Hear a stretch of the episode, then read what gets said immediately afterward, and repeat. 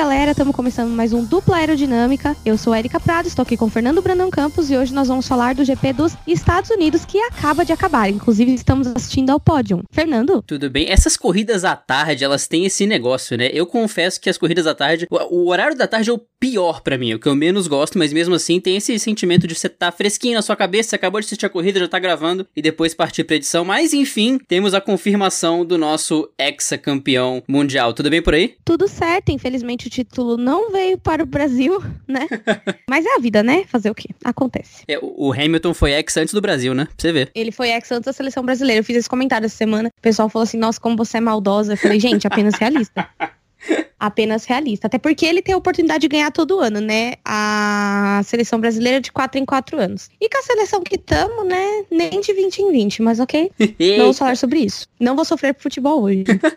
Esse episódio dupla aerodinâmica do GP dos Estados Unidos é um oferecimento Apex Race Manager. Venha brincar de estrategista, entender como funciona a conservação de pneus e de combustível nesse aplicativo de corridas onde você é o engenheiro, é você quem manda. É, desse jeito você não precisa ficar à mercê das estratégias erradas da Ferrari, você pode meter uma de Hamilton e falar que não vai entrar nos boxes agora e fazer suas escolhas de pneu. Então, baixa lá, tem o link em todas as, tem o link na nossa descrição do episódio, tem o link na, no, nos posts de divulgação também e curte lá, vê se, vê se se curte o app e, e vamos pro programa. Só um parêntese aqui, que eu tô dando uma leitura dinâmica na pauta e eu não tô achando o álbum de figurinhas. O álbum de figurinhas. Ah, eu botei ele só no. Vamos falar mal de quem? Hoje ele tá onipresente também, igual o Verstappen semana passada. Bom, então vamos lá, né, gente? A gente teve uma corrida aí, eu tive uma, um pequeno problema técnico aqui com a televisão no, no momento da largada. Mas, assim, a gente teve uma largada animada que prometia um GP animado e não foi bem assim, né, Fernando? Pois é, a largada foi muito maluquice, assim. A gente teve o Vettel caindo, o Norris subindo, de repente o Norris estava em quinto, o Hamilton em terceiro. Foi, foi muito urso do pica-pau essa largada, mas depois as coisas meio que se acalmaram e a briga estratégica começou. E a gente tem algumas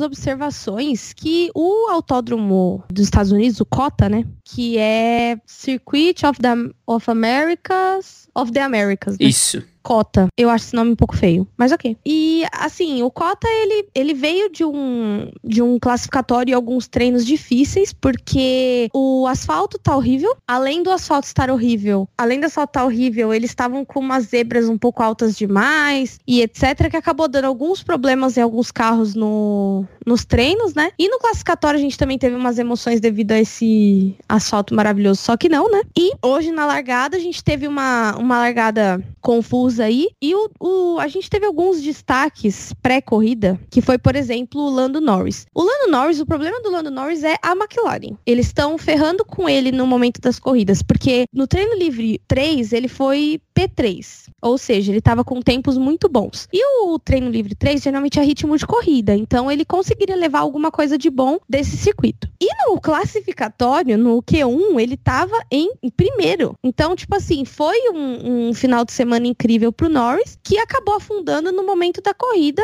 não por culpa dele, né? Até porque na largada ele foi super bem. Foi, uma, foi um dos pilotos que ultrapassou o, Ham, o Hamilton, não, o Vettel. E depois ele sumiu. É, pois é. Inclusive, vamos fazer um parênteses aqui pro, pro animal que fez a pauta, que é este que, é este que vos fala. Inclusive, eu posso me intitular Anta porque eu nasci no Dia Mundial da Anta e eu não tô zoando. O Dia Mundial da Anta é no dia do meu aniversário, então eu tenho essa licença poética. Porque o Norris, ele tá em dois itens da pauta. Ele tá no primeiro e no último. Então vamos ignorar que ele tá onipresente na pauta de, de comentários positivos e fazer tudo num pacote só.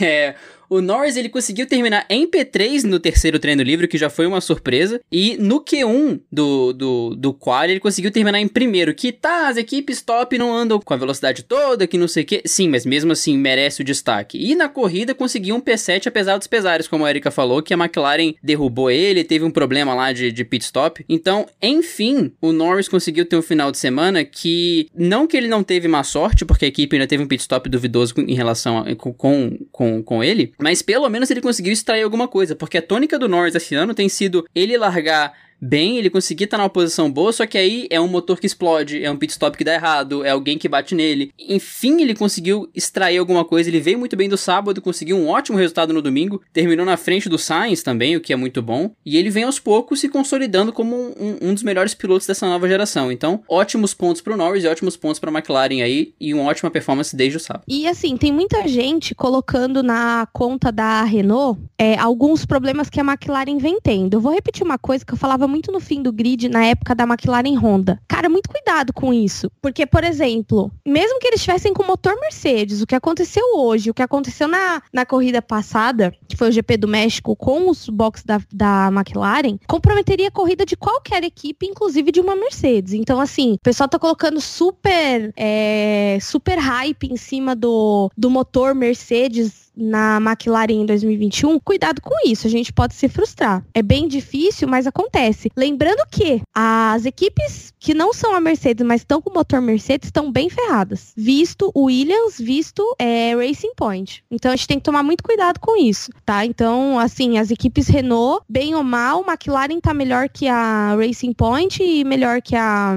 melhor que a Williams, mas todo mundo tá melhor que a Williams. A Williams nem é parâmetro.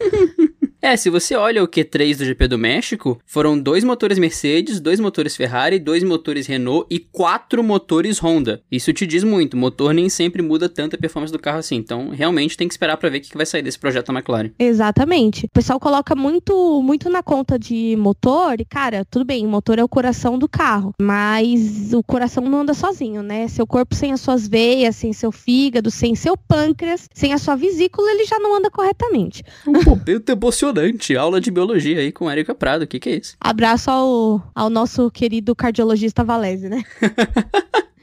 aproveitando que você puxou motor Honda, a gente tem, né? Esse ano foi o ano da Tour Gasly Albon, Helmut Marko, RBR e STR, né? Porque acontece, o Gasly, é, depois que ele voltou para Toro Rosso, ele vem fazendo corridas incríveis e esse fim de semana ele surpreendeu com um P4 no Q1 e chegou ao Q3 com uma Toro Rosso, coisa que às vezes na Red Bull não rolava. Então, assim, talvez ele seja melhor adaptado ao carro da, da Toro Rosso mesmo, né? E é o que temos para hoje. Mas assim, ele vem como destaque ponto positivo porque geralmente quando acontece algumas coisas, o piloto cai totalmente. E não é o que está acontecendo com o Gasly, né? O Gasly, em vez dele cair totalmente, ele tá ali ressurgindo e se reafirmando como um bom piloto. Embora eu acho que, por uma ordem natural, essa vaga da RBR vai acabar ficando com o álbum mesmo. Sim, eu também acho que vai acabar ficando com o álbum porque é, é, é a tendência, né? Inclusive, já falar muito do álbum, tem alguns comentários sobre o álbum que a gente tem que refazer, é, além de, de destacar a corrida ótima ótima que ele teve. Mas voltando pro Gasly, infelizmente ele terminou em P16, então ele não conseguiu converter essa, essa, essa ótima posição de largada, mas ele ficou a corrida toda ali em P7, P8, P9. Acredito que ele tenha tido algum problema, algum toque com alguém que não apareceu na transmissão, mas ainda assim. Na verdade, no aplicativo ele tá como did not finished. Então alguma coisa aconteceu realmente com o carro dele. Provavelmente. Mas chegar no Q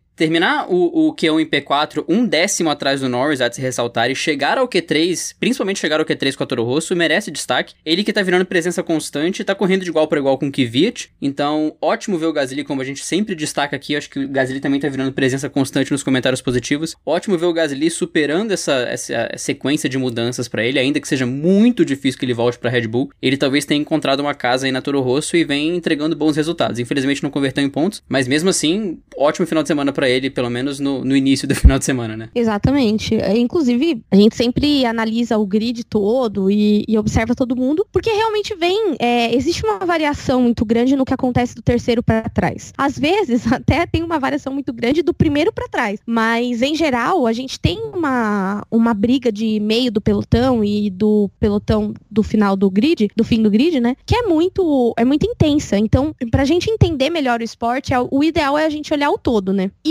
voltando à nossa pauta, eu vou pular dois tópicos aqui que eu vou falar disso no final. Falando ainda sobre as equipes intermediárias e voltando a falar sobre o Norris, na verdade o Norris estava três vezes na pauta, mas dessa vez foi por uma coisa que envolve o melhor piloto desse mundo, Daniel Ricciardo, que inclusive, mesmo depois daquele rolo monstruoso da, da Renault com o sistema de freio errado desde 2015 e tretas e mais tretas, essa corrida o Ricciardo foi muito bem e conseguiu um P5 aí, né? P6, P6. É, um P6, né? Terminou em P6, mas ele tava lutando pelo quinto lugar no começo da corrida com o, o Lando Norris, né? E teve uma, um momento antes do Vettel quebrar que tava o Vettel, o Norris e o Ricciardo lutando pelo quinto lugar. O Vettel teve uma largada ruim, né? E aí eles aproveitaram para tá ali. Mas quando você achou que ia ter uma Renault e uma McLaren lutando pelo, por um P5? Né? E ali tava o Verstappen à frente deles, o Leclerc, o Hamilton e o, o Bottas. Então, assim, eles estavam distantes, sim, mas estavam integrando,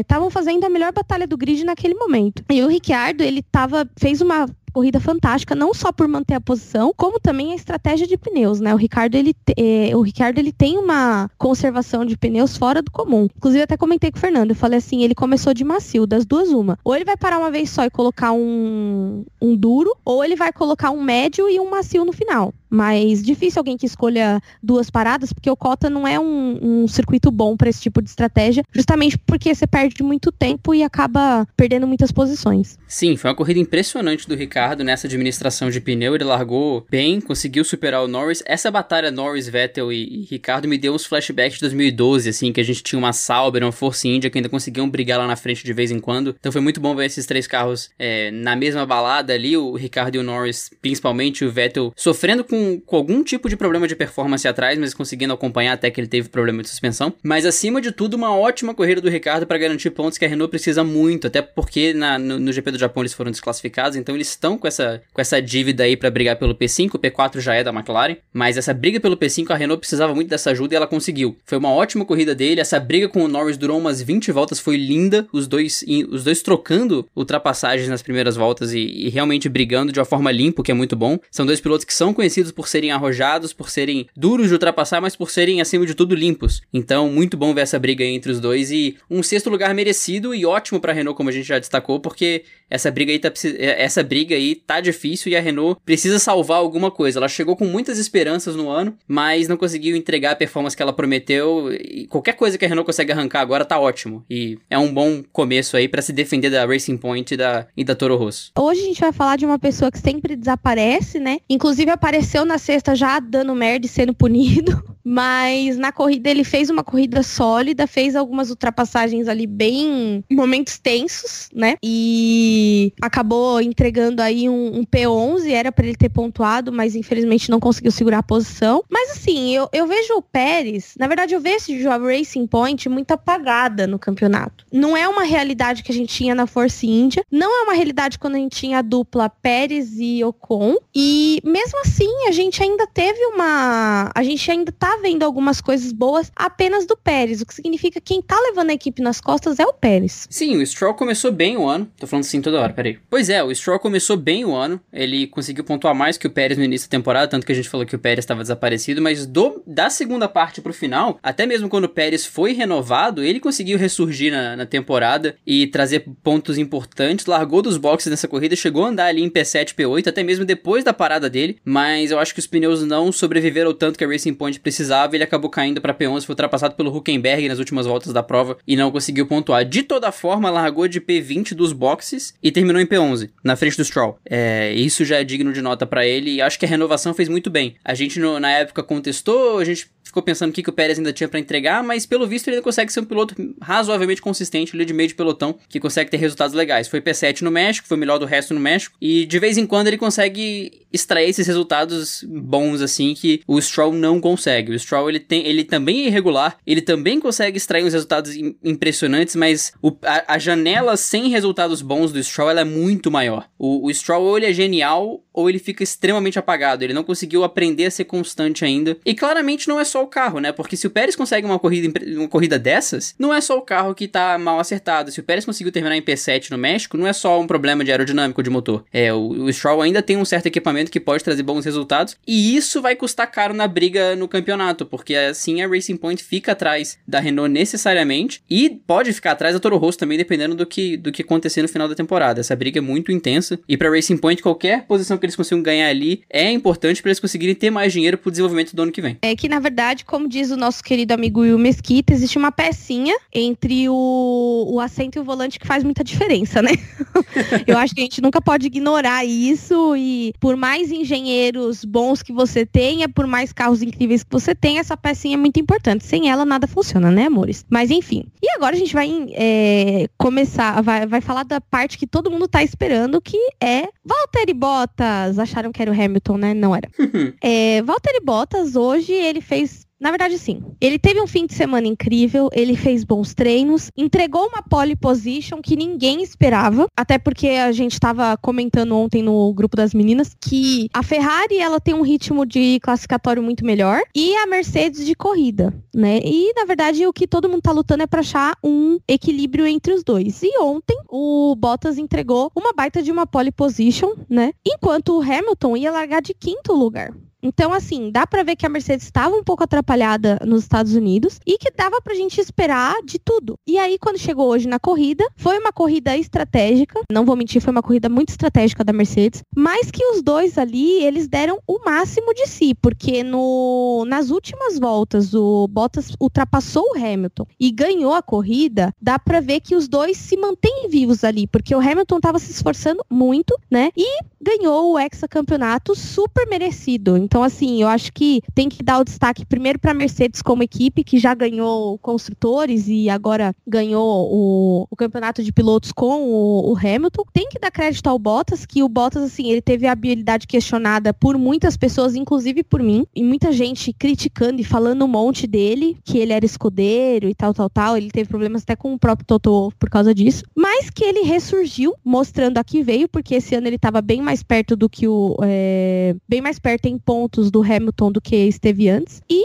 o Hamilton que não tem o que falar, né? Eu acho que, na verdade, tem muito o que falar. Eu tava pensando hoje, né? Tava assistindo o final da corrida, ele é, estacionando o carro no, no lugar específico pro campeão, ele seis vezes campeão e tudo mais. E essa semana eu tenho pensado muito no, no Hamilton por vários aspectos, né? Pô, ele era um cara pobre, filho de mecânico de kart que acabou chegando na Fórmula 1, que já é uma superação. Ele é o acho que o primeiro piloto negro a ser campeão da Fórmula 1. Inclusive, eu nem sei se teve outro piloto negro, o que significa uma representatividade fora do normal. E é como eu sempre falo, assim como eu falo que a, é, a representatividade feminina importa, a representatividade negra importa 10 vezes mais. Entendeu? Porque a Fórmula 1 é europeia, a Europa tem um histórico bem racista, digamos assim. A gente sabe que na Inglaterra tem muita gente que não gosta dele, justamente por ainda ter esse racismo velado é, enraizado dentro de si. Então, assim, hoje eu tive muito problema, assim, eu nunca gostei do Hamilton, primeiro por causa da Nicole Scherzinger e depois por causa do Rosberg, né? Mas hoje eu dou o braço a torcer que eu vejo que o quanto o Hamilton é importante para a história da Fórmula 1 e a gente tá vivendo a história da Fórmula 1 de uma maneira que talvez nunca mais ela seja contada. Porque você não vê meninos negros na base. Inclusive até a gente eu tenho conversado bastante com a Alane, que é uma pessoa que acompanha categorias de base e realmente você não vê. Então assim, quantas coisas o Hamilton enfrentou para chegar até onde ele chegou e olha o o nível de piloto que ele se tornou, além dele ser excepcional em habilidade, ele ainda é ex-campeão. Ele tá a um título de alcançar o Schumacher, que é o maior campeão da Fórmula 1 com sete títulos. E se ele ganhar mais um, ele supera o Schumacher.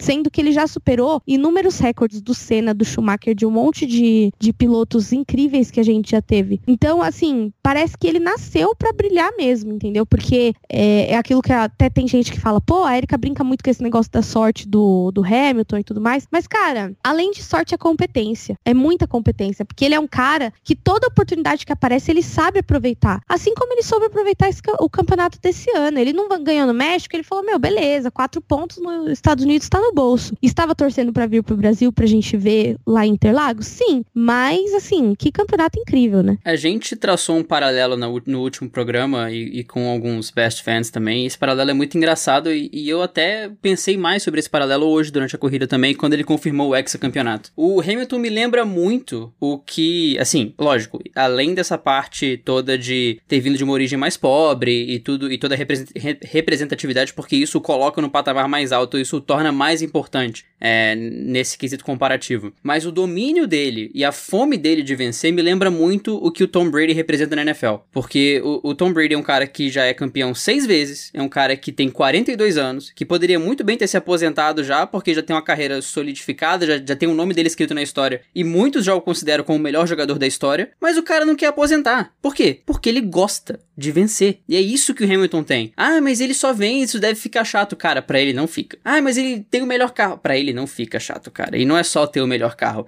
Esse, esse tipo de esse tipo de atleta, esse tipo de pessoa é diferente do resto. Eles não são meros mortais. Hamilton, Tom Brady, é, é, essa galera, eles são movidos por uma coisa além de um troféu, além de uma vitória, além de, de um simples recorde. Eles são movidos pela, pela vontade de fazer algo perfeito, pela vontade de sempre conseguir extrair, sempre conseguir botar o máximo que eles têm na pista ou no campo. E isso é admirável. Isso é muito admirável. É lógico que no momento, e isso é natural, no momento em que a gente está assistindo o Hamilton escrever essa história, assim como foi com o Schumacher na época do Schumacher, a gente parece que não tem a clara noção do que está acontecendo. A gente parece reagir de uma forma diferente. Nos primeiros títulos do Hamilton nessa era é, V6 principalmente, a gente tinha uma tendência a, a torcer muito para outras equipes conseguirem superar, superar a Mercedes por motivos óbvios. A gente quer competição, a gente quer batalhas pela, pelo título, a gente quer batalhas por vitórias, a gente quer batalhas de várias equipes lá na ponta. Mas por outro lado, a gente não estava valorizando o que a gente valoriza hoje em dia, ainda que não no teor que a gente deve valorizar. Isso vai vir com um tempo. Mas a gente não valorizava o domínio histórico que o Hamilton tá tendo. Porque o tipo de coisa que ele faz, a gente não vê todo dia. E vai ser muito difícil a gente ver alguém fazer isso de novo. Sim, a gente teve o Schumacher no início dos anos 2000 e a gente tá tendo o Hamilton agora. Mas é uma tempestade perfeita, tão perfeita, que é difícil você ter algo assim. Naquela época era Schumacher com o Ross Brown, com o Jean Todt, com todo mundo ao redor. E eu incluo o Ed Irvine, eu incluo o Rubens Barrichello também, porque é importante ter um companheiro de equipe do seu lado. Não só um escudeiro, mas também alguém que consiga contribuir para a equipe. A gente não tá falando, eu não tô falando que o Ed Irvine e o, e o Rubens Barrichello só deram os títulos pro Schumacher, não. Eles contribuíram com pontos que foram vitais pro desenvolvimento da equipe. Porque a gente vê a Red Bull hoje em dia, com Max Verstappen e Pierre Gasly, não conseguindo progredir porque só um piloto pontua. E eles ficaram estagnados na terceira posição do campeonato, sendo que agora a Red Bull parece ter até superado um pouco a Ferrari. Mas, ao mesmo tempo, a Mercedes teve Toto Wolff,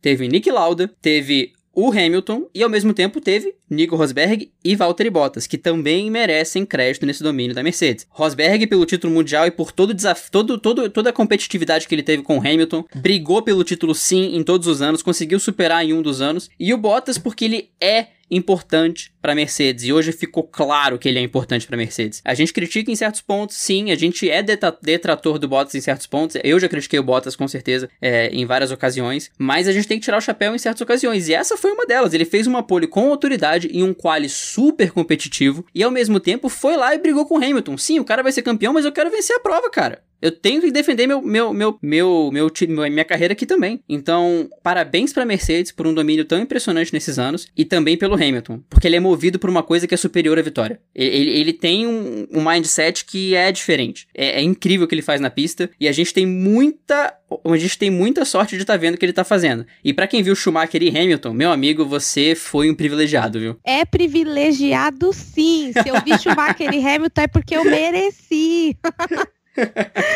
Ai, gente, amo esses memes. É, até é um momento totalmente off gravação, mas o, o Fernando tava falando, putz, eu tô falando muito sim. E aí eu lembrei, quem é dos anos 90 vai lembrar muito disso. O Fernando talvez não, porque o Fernando nunca foi uma criança da cultura pop, mas tinha uma banda que surgiu de um programa chamado Popstar do, do SBT que chamava Bros. E aí ele falou, tipo, umas três vezes sim. Aí eu lembrei de uma música. Ele já sabe que música que é, por isso que sim. ele tá ainda. Que é que eles falam, sim, sim, sim, esse amor é tão profundo, você é minha. E essa música é muito ridícula, gente. É uma das coisas mais ridículas da minha, da minha adolescência. Nem eu dançando é, ragatanga de blusinha rosa fluorescente, faixa da mesma cor, calça jeans e Mary Jane de fivelinha era tão ruim quanto isso. Agora vocês entenderam por que, que aquela parte ficou no podcast. Não foi um erro de edição, foi uma, um, um, um processo de continuidade, olha só. Tem, tem, tá tudo aqui. Imagine aquele meme do cara do Todo Mundo Deu Cris batendo na cabeça dele com o dedinho. É o que eu tô fazendo agora. Ai, gente. é, é, assim, sem coisa só acontece nas gravações do Plerodinâmica. é, enfim. E agora nós chegamos no melhor momento, no momento que vocês mais amam desse podcast. O Vamos Falar Mal de Quem?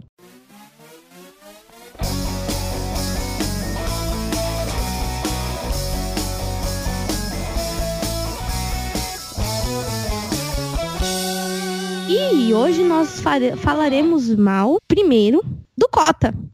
Olha só que maravilha. O que acontece, gente? O Cota tava com, digamos assim, um asfalto bem cagado, remendado no cimento, tava com umas zebras muito altas, tava com uma aquela zebra salsichinha que a gente fala que, meu, nada a ver ter aquilo ali. Então, assim, foi bem, bem complexo ali o final de semana. Tava comendo um pneu da desgraça, quebrando vários carros, inclusive a, a Ferrari do Vettel foi uma das vítimas do, do final de semana no Cota. Então, cara, tava difícil o negócio ali, para não falar impossível. Pois é, agora, agora eu vou viciar no pois é. é pois é, mas é, quando saiu o anúncio da corrida em Miami, ficou todo mundo meio que coçando a cabeça e falando: tá, mas tem cota. Por que, que vocês estão querendo fazer a corrida em Miami? Parecia muito uma insistência, uma teimosia da Liberty de querer ter uma corrida em Miami, porque sim. Mas agora é, isso meio que se justifica, né? Não que a, que a organização já soubesse que cota ia estar num estado tão lastimável como estava, mas ao mesmo tempo você não pode ter uma corrida no circuito que foi construído para a Fórmula 1 nas condições que ele estava. O autódromo estava cheio de elevação, cheio de rachadura. É, depois de, de, de sábado para domingo, instalaram uma zebra salsicha num lugar nada a ver, que foi onde o, o, o Vettel perdeu a suspensão. Lembrou muito aquele GP da Índia de 2013, que o Massa quebrou a suspensão no FP3 e quebrou a suspensão na corrida no mesmo lugar, ou foi no quali na corrida, alguma coisa assim. No mesmo lugar e foi numa zebra salsichinha também. É uma falha organizacional que a gente não esperava ver de um, de um GP dos Estados Unidos em um circuito que foi construído para a Fórmula 1. É, a corrida de Miami se justifica mais e vamos esperar que pro ano que vem tudo esteja um pouco mais organizado. Até porque essa corrida de amanhã pode ser que não substitua cota. A gente sabe que o sonho da Liberty é ter um calendário de 25 corridas, apesar de todos os pilotos serem contra um calendário de 25 corridas. E vamos esperar para ver o que, vai acontecer quando Miami efetivamente entrar no calendário. Mas pelo amor de Deus, que ano que vem esse circuito esteja em melhores condições, porque é uma corrida legal e não seria muito bom a gente ter a gente perder cota de uma maneira tão melancólica assim. É, na verdade, sim. Eu tenho um certo receio com a corrida de Miami por ser na praia, né? Que eles querem fazer um circuito próximo da praia. E isso come um pneu monstruoso, mas enfim, isso é papo pra mais. E você falou que eles não sabiam do estado do Cota. Provavelmente sabiam. É, uma vez eu tava escutando um BPcast, que é o, o podcast do Boletim do Paddock, e eles estavam comentando que existe um procedimento da FIA e da Fórmula 1 que eles fazem uma vistoria nos autódromos antes de, do GP ir pra lá e todo ano meio que ocorre essa, essa vistoria. Eu não lembro bem se foi um podcast deles ou se foi um post sobre isso. Na época que eles estavam falando sobre Deodoro e procedimentos FIA e etc. Então, assim, na verdade, eles devem ter visto que tava desse jeito e só não sabia que tava tão ruim assim, né? Porque, na verdade, o Cota não é o autódromo principal dos Estados Unidos. O autódromo principal dos Estados Unidos é Indianápolis, né? Então, assim, Indianápolis é um tapetão, mas o Cota tá meio largado ali. É um circuito muito bonito, é um circuito que tem uma estrutura legal, mas que eles precisam estar tá arrumando essa infraestrutura de pista mesmo, né? Sim, e, e, o que mais me preocupa, olha o sim aí de novo. E o que mais sim, me preocupa preocupa. e o que mais me preocupa com o GP de Miami não é nem a questão de ser próximo da praia, que já é um problema. Mas a região que eles querem fazer esse, esse, essa pista não é das mais privilegiadas. É ao redor do Hard, do Hard Rock Stadium, que é o estádio do Miami Dolphins. Mas esse estádio, como tradicionalmente é na, na NFL, ele é um pouco longe da cidade. A gente tem o estádio, o Gillette Stadium dos Patriots, que é 40 minutos de Boston. Porque esses estádios, eles em geral necessitam de um estacionamento grande, eles precisam de uma área ao redor que dê suporte para o estádio. Lógico, isso não é uma máxima, isso não é, isso não quer dizer que em todo lugar é assim. A gente tem o, o, o, o estádio em Seattle, que é no meio da cidade, o estádio do próprio time de beisebol de Boston é no meio da cidade, mas o caso de Miami é diferente, ele é isolado. O próprio Marcelo Correia tweetou sobre isso. Que o que mais preocupa ele é que essa região de Miami não é das mais turísticas, não é das mais fáceis de chegar e é isolada. Então pode ser que o circuito fique muito legal, mas que vire um GP da Coreia, um GP da, um GP de Sochi, que o circuito pode até ser razoável, como era o caso da Coreia, e, e a corrida pode até ser legalzinha, como é o caso da Rússia, mas é numa região tão isolada e tão inóspita que fica difícil você atrair público para lá com frequência. Coreia acabou por isso. O circuito da Coreia chegou primeiro que a cidade, e era pra cidade ser construída ao redor do circuito, mas acabou que a cidade não aconteceu. E aí, bom, não tinha como manter. Então essa questão aí é bem delicada mesmo. Vamos esperar que Cota se recupere, porque pode ficar complicado mais uma vez essa novela da Fórmula 1 nos Estados Unidos não vingando. Que Cota entre na cota de bons autódromos. Aê, que beleza. Essa piada geralmente é minha, mas parabéns. Não resisti, sorry. e agora nós vamos falar do Pérez de novo. Ai, gente, o Pérez é, é, é, um capítulo à parte. O dupla aerodinâmica ama o Sérgio Pérez. Tcheco, Checo. Se eu fosse pro GP do Pérez, eu ia super me misturar com a galera gritando pra ele, mesmo não torcendo por ele. Vocês viram o GP do Pérez que rolou ali agora, né? O GP do México virou o GP do Pérez. Ué, e tô errada? Não tô. não tá, pois é. O mexicano tá nem aí. Mexicano, ó, definindo é, México Starter Pack. Checo Pérez, Thalia e novelas da Televisa. E um taco. Taco e burrito, verdade. Isso aí. Dupla aerodinâmica e estereótipos. Exatamente, estereotipado total, né? Inclusive, a gente podia fazer um dia aquela brincadeira do definindo corridas em sem falar o nome do autódromo e com Uhum. três referências. Eu acho que Sim. seria bem legal. É uma ótima, hein? Daquelas, né? Perde totalmente o fio da meada pra falar de zoeira, né? Bom, vamos falar do Pérez novamente. O Pérez, é, a gente não sabe o que aconteceu. Ele deu uma de Vettel no Brasil 2018, ignorou a pesagem, não quebrou a balança, mas ignorou a pesagem, e largou do box. Então, assim, ele teve uma corrida de superação, mas, mano, que cagada, hein? Cagada gratuita, né? É só pesar o carro, é um protocolo super normal e super frequente, mas. E, e foi uma das infringências mais graves de regulamento. Porque você não pesar é pit lane automático, porque você acaba não permitindo uma vistoria, uma, uma, uma revisão do seu carro e tal. Foi uma penalização gratuita, ele poderia ter tido uma corrida muito melhor do que ele teve. Semelhante ao que a gente vai falar sobre o próximo que tá na pauta de vamos falar mal de quem. Mas o Pérez, ele viu a gente falando que ele tava sumido, agora ele resolveu aparecer em tudo, né? Vamos aparecer até na aerotreta daqui a pouco, que tá difícil. É, na verdade, eu acho um pouco injusta essa próxima pessoa que tá na, na pauta, porque assim, é só pra vocês entenderem, quem tá de próximo na pauta é o álbum de figurinhas. Por que eu acho injusto? Porque, tudo bem, ele encontrou o Sainz ali na largada, ninguém entendeu o que ele fez, mas ele entrou no box, ficou em último e mesmo assim pontuou na corrida. Eu vou, eu vou defender o, o- a, a minha escolha de colocá-lo ali. Eu realmente fui equivocado de não colocar nos comentários positivos. Mas eu vou defender o ponto aqui no Vamos Falar Mal de Quem. E, e aí você decide se concorda, não concorda, se me demite do dupla. Fica a seu critério aí. Eu estou entregando meu papel ao RH. É. o álbum. Não, dupla aerodinâmica, DR.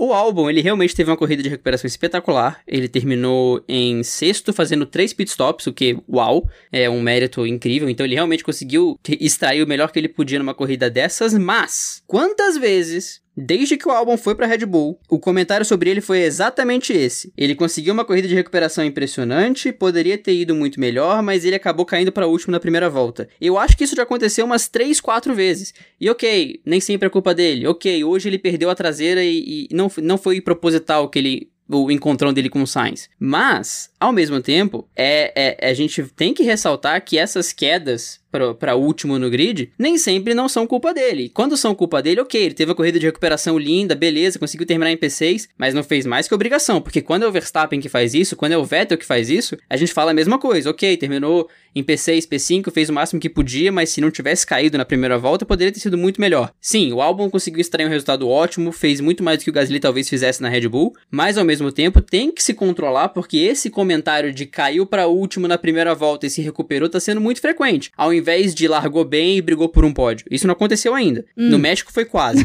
Mas esse comentário de caiu pra último e se recuperou tá sendo muito mais frequente do que deveria, na minha humilde opinião.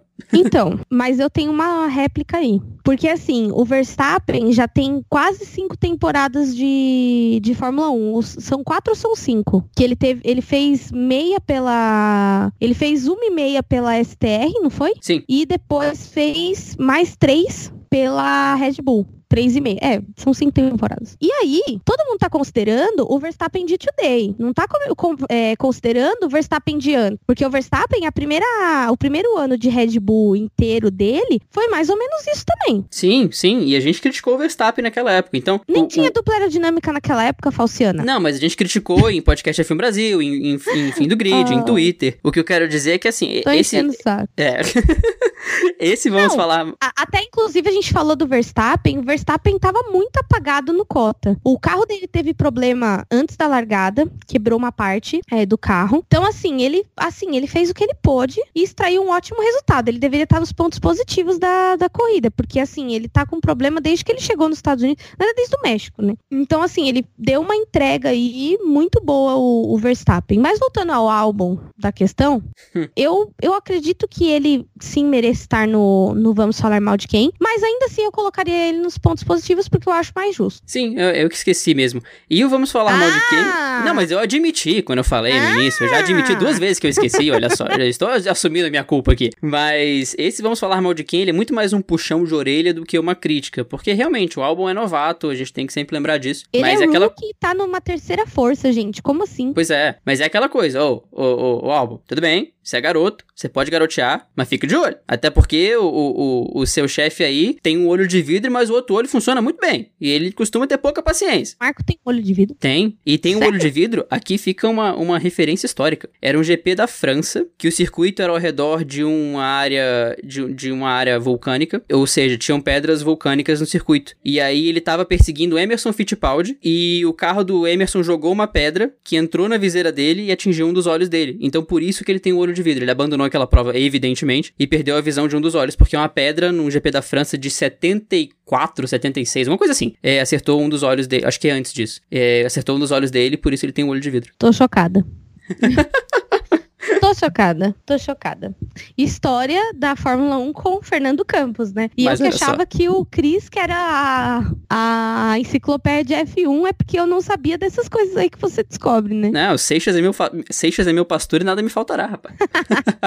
Abraço pro Cristiano. É, inclusive, voltando a Vamos Falar Mal de Quem, não gostei desse tópico também. E- e- Eu acho que eu vou, eu acho que eu vou ser demitido. O próximo programa vai ser só aerodinâmica, não vai ser duplo não. É, Cara, muita sacanagem, sabe? Porque ele colocou o Vettel como Vamos Falar Mal de Quem. E, na verdade, quem fez a cagada esse fim de semana não foi o Vettel, foi a Ferrari. de certa forma, sim. De certa forma, sim. É, o, o Vettel, ele claramente estava com problemas de performance no início da prova. Até é, inclusive, o próximo tópico é Ferrari, mas por causa Eu de acho outro que ele merece motivo. Tomar uma chamada porque ele fez uma largada ruim. Só que eu desconfio que o carro já tava zoado, porque ele parou, tipo, na quinta volta. Tudo bem, ele quebrou o carro, saiu todo torto lá, parecia um, Uhum. parecia um bêbado o carro todo torto, com a roda dianteira pra cima, a roda traseira toda capenga. Mas assim, eu- a Ferrari, além dela ter. dele tá com o carro com uma performance ruim na largada e etc., tudo bem. Ele pode ter errado a largada, isso também é uma possibilidade. Inclusive é uma possibilidade grande. Mas ele nem teve tempo de mostrar nada, porque o carro quebrou. Ele soltou a suspensão traseira, ficou balançando a roda. E a Ferrari, ainda por cima, ferrou com a corrida do Leclerc, né? Sim, vamos fazer mais um combão aqui de dois tópicos do Vamos Falar Mal de Quem. A largada do Vettel foi um pouco atrapalhada, parece que ele ficou meio encaixotado, não quis, não sabia muito pra onde ir e acabou sendo saltado pelo Hamilton e pelo e por mais alguém que eu esqueci quem foi. Depois, ele começou pelo a ter Norris e pelo Ricciardo. Sim, na, na própria primeira curva ainda não, é depois que ele foi ser saltado. Porque depois dessa primeira curva, ele ele passou reto, acho que na curva 9, 10, ele travou o pneu e aí o Norris pulou. E aí depois ele cometeu um outro erro e o Ricardo pulou. Mas aí que entra a questão. Esses erros podem não ter sido causados por pilotagem. Podia ser já um acerto meio torto que tinha acontecido, alguma av- avaria que ninguém detectou. Porque são travadas de pneu que não são normais, mesmo quando você tá afoito, mesmo quando você tá no momento de largada. Depois que ele foi ultrapassado pelos dois, ele ainda travou de novo na curva 1. E aí, eventualmente, ele abandonou por causa daquela, daquela zebra alta na, na curva 8. Mas mesmo assim,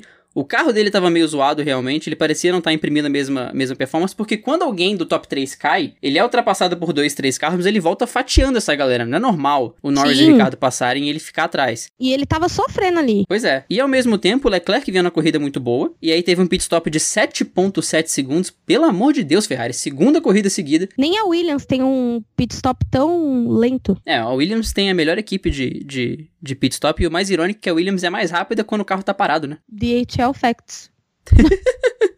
A Williams é rápida com o carro parado, vai entender. Se a corrida fosse de ré, talvez eles ganhassem. Olha só. E a Ferrari vem entrando numa, numa onda de terceira força que me assusta um pouco, né? Ela é leoa de treino, mas chega na corrida, parece que a performance de corrida até da Red Bull é melhor que a da Ferrari. Não, e chega na estratégia, errou! É um erro atrás do outro. Gente, Ferrari, Binotto, assim não dá pra eu defender vocês. Eu amo vocês, mas me ajuda. Pelo amor do senhor. Sim, e, e foi isso, né? Foi engraçado. O Hamilton foi ficando na pista e aí o comentário do- da galera da Sport TV, não, porque essa estratégia pode entregar a vitória pra ele, porque ele realmente pode conseguir extrair o melhor dessa estratégia. Ao mesmo tempo, tá o Leclerc ficando na pista em quarto, aí corta pra ele, vê que ele não parou ainda e fica Corta todo mundo. pra é, mim. Fica todo mundo. É, o Leclerc eu não sei porque que tá na pista ainda, né? E, e foi isso. É, O Leclerc não fez nada na corrida de hoje. Nada, nada, nada, nada. É, é o que temos, né? Vou nem me estender nesse assunto, essa palhaçada. Não sou obrigada. Meu pai, ele tinha um amigo de trabalho. E isso virou uma piada interna da família, por isso que eu lembrei. O, ele falou que ele foi almoçar com esse amigo de trabalho dele, que tava com. Era o amigo de trabalho, a esposa e o filho. Aí eles estavam almoçando, aí o filho reclamou da, do, do que era o almoço. Aí o pai virou para ele: É o que temos, não te revoltes. E ele ficou quieto. É o que temos, não te revoltes, virou a piada interna da família. A gente falava alguma coisa e ele virava: É o que temos, não te revoltes. Genial. E a gente já falou de menino Stroll hoje, mas vou falar de novo. Porque menino Stroll fez um P14 e assim, mais uma vez a gente não lembrava que ele estava lá. Enquanto isso, Pérez tocando o salseiro, né? Deve, deve ser muito estranho para você, como piloto de uma equipe, ver seu companheiro de equipe largando nos boxes, quando de repente você vê ele passando por você, você fala, ué, o que, que aconteceu? Não, aqui? o Pérez é aquela pessoa que ele é muito parecido comigo. Se não for para causar, eu nem saio de casa. o bem ou pro mal não interessa. Eu vou causar de qualquer jeito. Ele viu que ele tava largando do box e ele falou: Ah, é? Então pera, segura meu poodle e meu taco. É, e, e o Stroll realmente, né? O Stroll vem, vem, ele vem assumindo o cativeiro que o Pérez estava inserido até umas corridas atrás, porque sumiu, terminou num P14 que não fez a menor diferença para ele, pra equipe, ele não conseguiu progredir bem no grid, e foi isso apagado, enquanto o companheiro de equipe estava tocando terror e quase pontuou depois de largar dos boxes. Mas ele é dono da equipe, né? Não vai acontecer muita coisa. Se ele resolver sair, ele só vai terminar o curso de ADM dele e ser feliz. Exatamente. E sair de moto com os amiguinhos, né? Que ele gosta bastante de andar de moto. e para finalizar o Vamos Falar Mal de Quem, eis que Magnussen, na penúltima volta, apareceu no gráfico da transmissão, Yellow Flag, Sector 2. Mano, que merda é essa? De onde saiu isso? Quando eu olho o Magnussen na brita, saindo fumaça do carro dele, eis que o disco de freio quebrou. Tô sem freio? Tô sem freio. Bonde da raça sem freio. Gente, Foi muito que isso. sacanagem.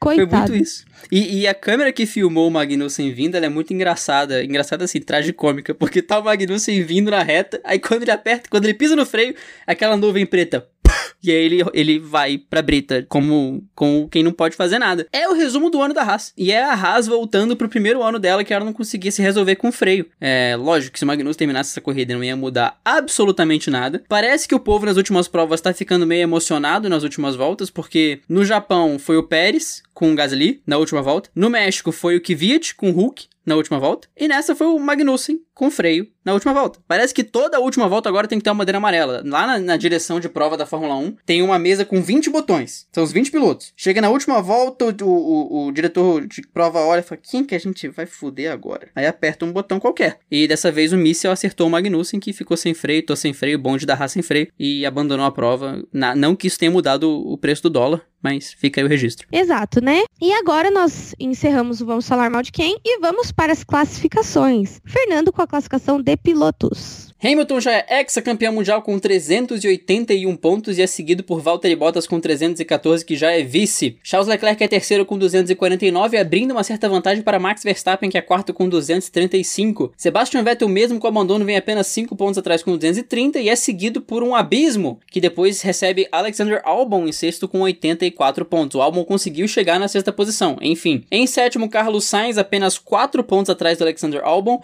E em oitavo, Pierre Gasly, 3 pontos atrás do Sainz. Essa briga ainda pode render nas últimas provas, mas a, tendência é que fique assim. Em nono, Daniel Ricciardo com 46 pontos, superando o Sérgio Pérez, que vem em décimo com 44. Décimo primeiro lugar para Lando Norris com 41. Décimo segundo para Nico Huckenberg com 34. 3 pontos a mais que Daniel Kvyat em décimo terceiro com 34. Em décimo quarto vem Ki Kimi Raikkonen com 31. Em décimo quinto vem Lance Stroll com 21. Em décimo sexto, Kevin Magnussen com 20 pontos e menos um freio. Décimo sétimo para Roman Grosjean com 8. Antônio Giovinazzi tem 4. Robert Kubica tem 1. E George Russell tem 1 Williams. E a classificação de construtores. Mercedes já campeã com 695 pontos, Ferrari com 479, Red Bull Racing com 366, McLaren em quarto com 121 pontos, Renault em quinto com 83, Racing Point em sexto com 65, Toro Rosso com 64, Alfa Romeo em oitavo com 35 pontos, Haas em nono com 28 pontos e Kubica com 1 ponto. e agora nós vamos para os nossos best fans. Já estamos encerrando nossa edição aqui. Inclusive, podcast rápido de hoje, né? Pois é, estamos no relógio agora com 51 minutos, mas vai ter muita coisa para cortar. Eu chuto que esse podcast vai ter 46 minutos e 23 segundos. Ó. Olha só. Best fãs do Twitter. No Twitter nós tivemos Daniel Moon, que é novo por aqui, tivemos a Bruna, tivemos o já conhecido otário da Fórmula 1, tivemos o arroba MV33Brasil, Max Verstappen 33 Brasil, o Vinícius Kovarek Speedbird BR, que já tá aqui já tipo a terceira, quarta corrida seguida que ele tá aqui, Júlio Vieites com as nossas queridas pérolas de sempre, Maicon Tavares, limpa o cantinho, tá Maicon? Aquele cantinho tá sujo, limpa em cima da porta, ó, ó, ó, não deixa sujo, não. O Alisson e o Rafael de Souza, que também já é da casa. E no Instagram? No Instagram nós tivemos o Júlio Ferreira, Maiara Harmel, é, Michele Bragantini, Patrick Lisboa, é, Lisboa, né? Lisboa foi bom. Érica Fioranelli, minha charazinha querida, e a Vascos Costa. A Vascos Costa? É o Tá que falou certo da estoque. Ele, é assim? Ele falou da estoque que o, a foto de perfil dele é do Fernando Sfester. Sim, mas eu tô questionando esse nome aqui. Não sei se É, é, assim perfil- que se fala esse nome. O arroba dele é Costa Ravascos e o, o nome dele no Instagram é Avascos TV. Então, É isso aí, pessoal. a, a Erika não tem muito nome de rica. Erika Fioranelli, Sim, atriz da Globo, eu sabe? sou rica. Erika Fioranelli é vista aproveitando férias em Malibu. Não, não cola. Érica, está, Érica Fioranelli estaciona o carro no Leblon. Viu? Funciona. Ai, gente, que, que absurdo. E é isso aí, pessoal. Nós ficamos por aqui. Para nos encontrar nas nossas redes sociais, arroba Aerodinâmica no Twitter e no Instagram. Para nos encontrar no Facebook Dupla Aerodinâmica. E para me encontrar nas redes sociais pessoais, arroba Coke no Twitter e arroba Coke no Instagram. E nos vemos no GP do Brasil. Inclusive, o podcast do GP do Brasil provavelmente sai na quarta-feira. E semana que vem tem Stock Car. Uhul. Indo de desespero. Sim, e tem Fórmula V, né? Sim, rindo de desespero duas vezes. A gente vai ver quando é que esse podcast vai sair. Talvez assim, lá pra janeiro, a gente consiga... Brincadeira, Sabe, gente. né? Brincadeira. É, brincadeira. Pra me encontrar nas redes sociais, arroba FBranocampos no Instagram e no Twitter, também dando meus pitacos nas redes sociais do Dupla, arroba... Você falou as redes sociais do Dupla? Eu tava moscandão aqui, não sei se você falou. Ok, obrigado. É, se você, querido ouvinte, está nos ouvindo no Apple Podcast, não esqueça de deixar nas suas cinco estrelinhas e sua recomendação, porque ela é muito importante para nós. Também pode deixar essa recomendação no Facebook. E se você quer mandar um áudio pra gente pra aparecer nos Best Fans, tem o link pra mandar esse áudio na descrição de todos os episódios. E também a gente twitta esse link de vez em quando, ou se você pedir pra gente, a gente manda pra você. Esse texto já tá escrito na minha cabeça, eu falo esse texto dormindo às vezes de vez em quando. E quem tiver o a gente no WhatsApp, manda no WhatsApp mesmo. Isso, a gente, a gente é acessível. A gente tá, tá aí, só tem o nosso número aí que a gente manda. A gente tá em todo grupo. Se você olhar, tem ou eu ou a Erika, em todo grupo de Fórmula 1, Verdade, todo grupo de. Fórmula 1, ou tem eu, ou tem o Fernando, tem os dois. Exato. Como lembrete, baixa o Apex. Tem o link aqui na descrição. Usa o link da descrição que, que ajuda nós, ou no, no- nos posts de divulgação, que é bom. O Apex no Android, Apex no iOS, escolha seu dispositivo aí que, que vai ser bom aqui, esse, esse duplo, essa dupla propaganda pra vocês. Vejo vocês no episódio de Stock Car em algum momento, vejo vocês no episódio do GP Brasil em algum momento, depois que a gente recuperar a voz, o, o fôlego e, e, e todo o nosso resto de, de, de dignidade que fica lá com os espetinhos mimis e, e, e cervejas Heineken. Um abração pra todo mundo e até lá.